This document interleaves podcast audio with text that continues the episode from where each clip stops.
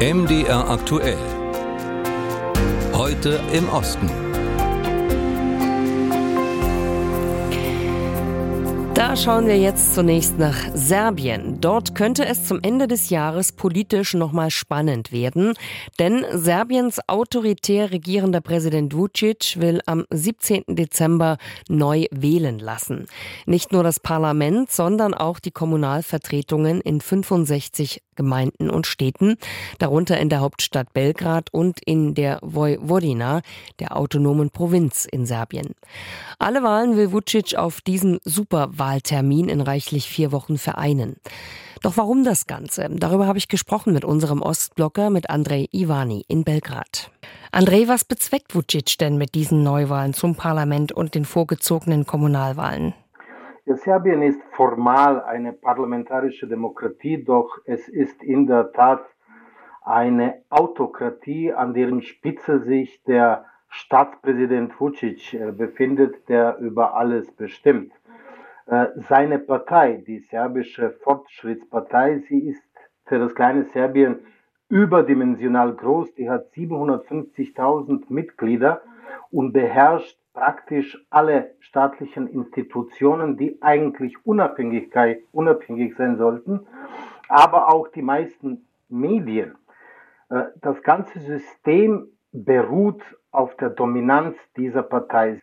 Und nun stehen im Frühjahr reguläre Kommunalwahlen und Wahlen in der Provinz Vojvodina bevor und die Meinungsumfragen zeichnen, dass die Popularität der Partei schmilzt.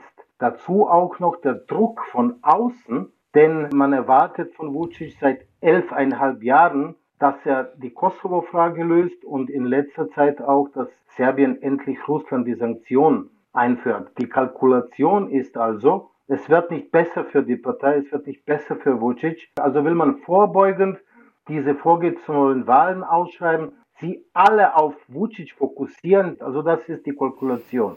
Hm, du hast gesagt, dass die Opposition erstmals seit zehn Jahren sich zusammengeschlossen hat und echte Chancen hat, gegen Vucic's nationalistische Partei, die SNS, zu gewinnen.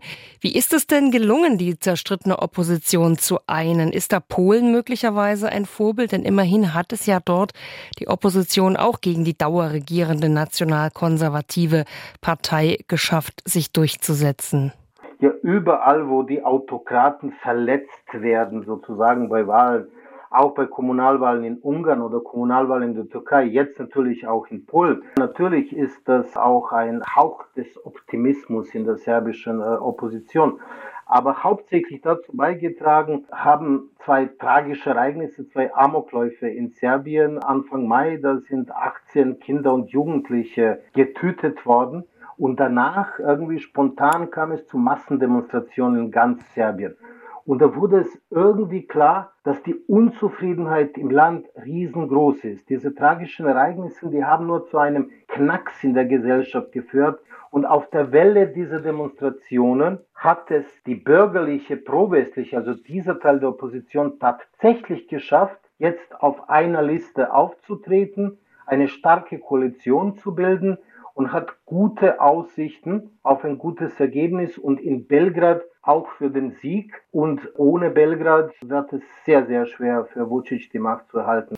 Schauen wir uns nochmal an, womit will denn die Opposition punkten und wie sind die Chancen, dass sie es schafft, in dieser Kürze der Zeit sich zu sortieren?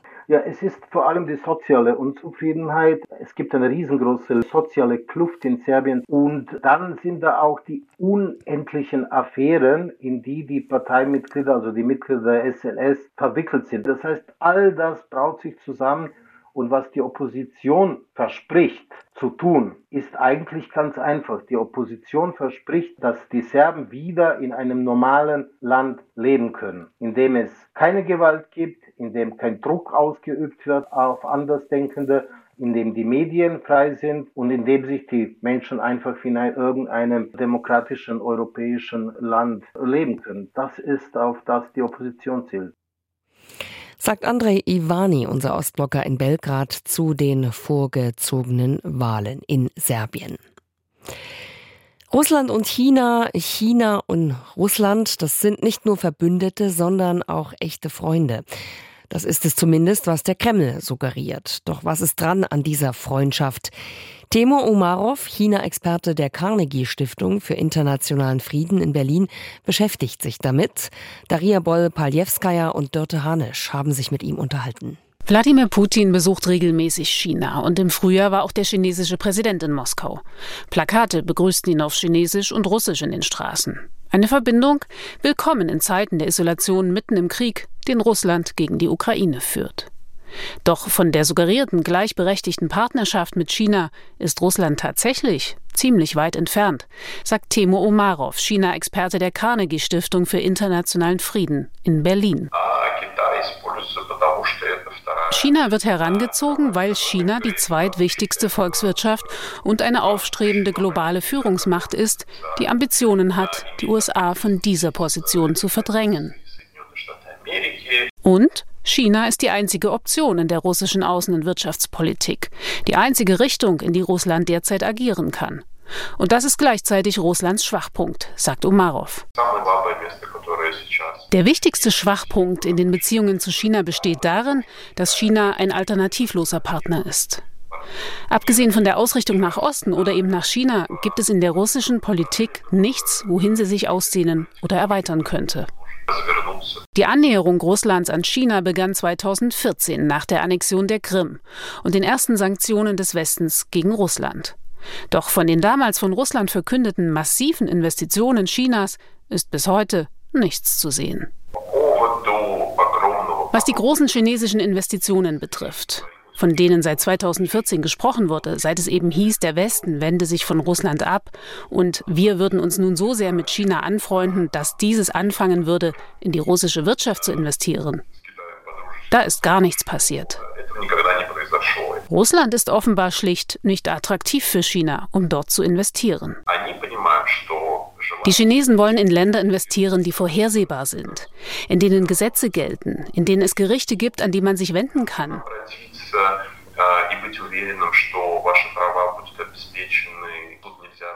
Und in denen sie sicher sein können, dass ihre Rechte gewahrt werden und dass das Gericht nicht von örtlichen einflussreichen Beamten oder Geschäftsleuten bestochen werden kann. Die Chinesen suchen Länder, die in globale Produktionsketten integriert sind, damit sich Investitionen rentieren. Oder Länder, in denen der Konsum hoch ist und der Lebensstandard der Bevölkerung steigt.